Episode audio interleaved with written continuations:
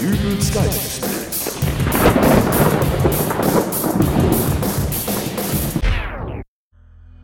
Hallo, Grüß Gott, Moin Moin, wie auch immer und herzlich willkommen zur 137. Folge von Dübels Geistesblitz. Ich werde ja immer wieder von zahlreichen Hörern dieses sympathischen kleinen Wohnzimmer-Podcasts gefragt, Dübel, wie produziert man eigentlich einen Song? Naja, Natürlich fragt mich das kein Mensch, aber irgendwie muss ich ja nun einen Anfang finden für diese Podcast-Folge und äh, mal angenommen, zahlreiche Hörer dieses sympathischen kleinen Wohnzimmer-Podcasts würden mich fragen, Dübel, wie produziert man eigentlich einen Song? Dann wäre meine Antwort, pass auf, ich erklär's dir. Das Wichtigste zuallererst, das Thema. Themen gibt's wie Sand am Meer, dennoch drehen sich 95% aller Lieder um die zentralen Kernelemente des Lebens. Das erste Kernelement des Lebens wäre die Liebe. Oh, ich liebe dich. Das zweite ist Geld. Ah, ich hab kein Geld mehr. Und das dritte Kernelement des Lebens sind riechende Füße. Ähm, gerne werden diese Themenbereiche auch miteinander verknüpft.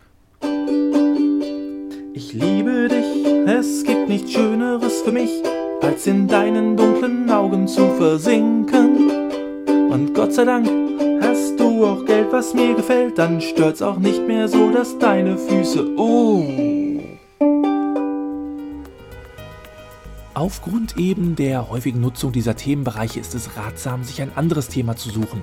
Gerade als Newcomer will man sich ja von der Masse absetzen. Für unser heutiges Beispiel habe ich mir das Thema Stilblüten der Terrorismusbekämpfung an deutschen Bahnhöfen ausgesucht. Ich bin mir sicher, darüber hat Dieter Bohlen noch keinen Song geschrieben. Apropos Dieter Bohlen, äh, diesem zeitgenössischen Komponisten wird ja nachgesagt, dass sich seine Lieder dadurch auszeichneten, dass sie locker mit drei Akkorden auskämen. Und sind wir Dieter Bohlen natürlich nicht. Und deswegen hat unser Lied natürlich deutlich mehr als nur drei Akkorde. Mit so einem wie Dieter Bohlen stellen wir uns nicht auf eine Stufe. Charlie, ich bin mitten in der Aufnahme. Sorry, ich habe nur diesen Zettel hier im Flur gefunden. Ist das deiner? Äh, oh ja, das, das ist mein Song. Danke, den muss ich gerade irgendwie verloren haben. Netter Text. Ja, danke. Kannst du jetzt bitte wieder? Äh, Sind das die Akkorde, die da drüber stehen? Ja, wärst du jetzt so freundlich wieder. Ist ja immer das gleiche. D, G, D, A, D, G, D, A. Ja, danke für die Info, Charlie. Tür zu. Menno. Naja, man kann ja auch erstmal klein anfangen. So, äh, nachdem wir nun also ein Thema haben und auch eine Melodie, benötigen wir noch ein Instrument. Sparsame Musiker pfeifen einfach. Wer ein wenig mehr Geld anlegen möchte, der kann sich auch eine Nasenflöte besorgen. Wem aber auch das nicht reicht, der muss tief in die Tasche langen, denn so ein 120-köpfiges Klassikorchester ist weiß Gott nicht billig. Leider gibt es kaum tonerzeugende Alternativen zwischen Nasenflöte und Klassikorchester. Der Podcaster Jens Wenzel aus Berlin, auch als Ohrenblicker bekannt, hat mir jedoch vor langer Zeit einen Tipp gegeben. Die Ukulele. Vorteil der Ukulele gegenüber der Nasenflöte ist, dass man sie auch spielen kann, wenn man Schnupfen hat. Ebenso ist sie einem 120-köpfigen Klassikorchester vorzuziehen, gerade wenn man nur 80 Quadratmeter Wohnfläche sein eigen nennt. Für diesen tollen Tipp war ich ihm so dankbar, dass er bei meinem kleinen selbstgeschriebenen Lied auch mitspielen musste, äh, durfte, wie auch immer. Jedenfalls hat dies nun den Vorteil, dass ich nicht nur zwei Gesangsstimmen und eine Ukulele, sondern drei Gesangsstimmen und zwei Ukulelen für meinen Song verwenden kann. Und äh, wer sich nun fragt, wieso drei Gesangsstimmen?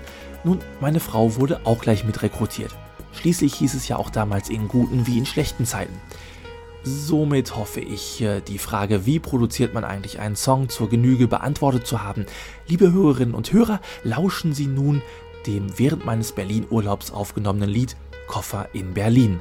Melodie und Text der Dübel, Instrumente und Gesang der Dübel, die Dübelin und der Ohrenblicker. Viel Spaß!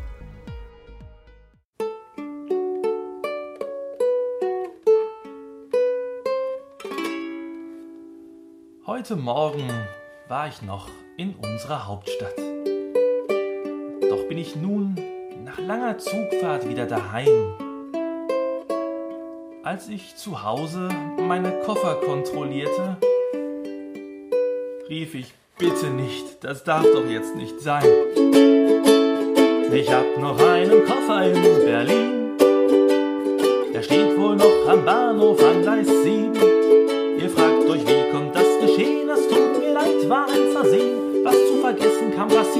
muss man das hier jetzt diskutieren. Ich gebe zu, ein wenig tu ich mich genieren. Doch ich hab halt noch nen Koffer in Berlin.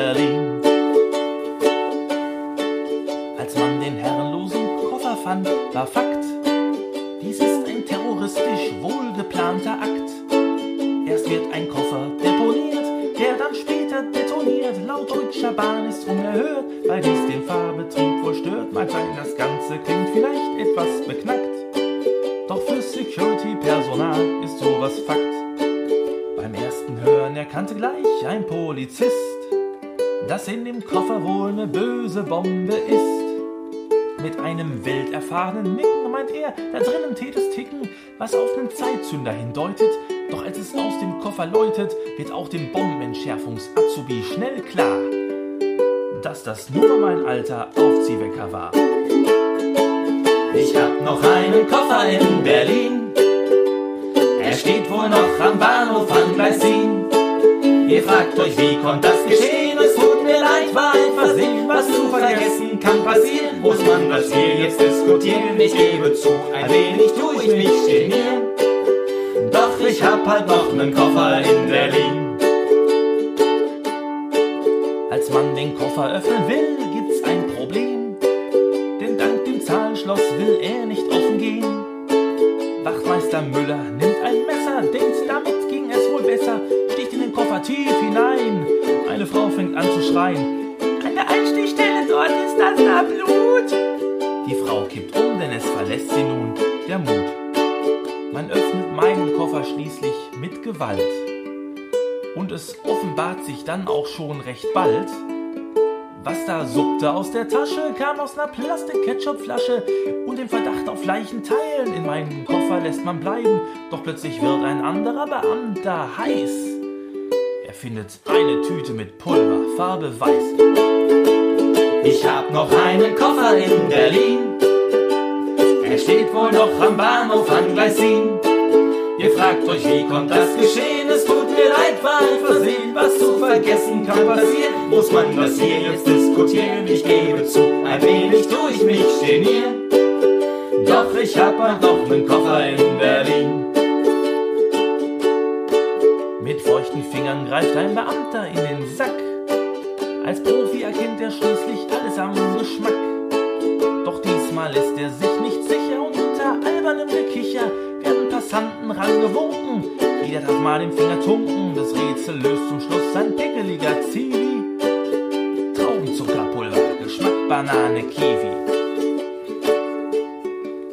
Der Rest der Kofferuntersuchung läuft recht fix. Außer ein paar schmutzigen Socken findet man nix.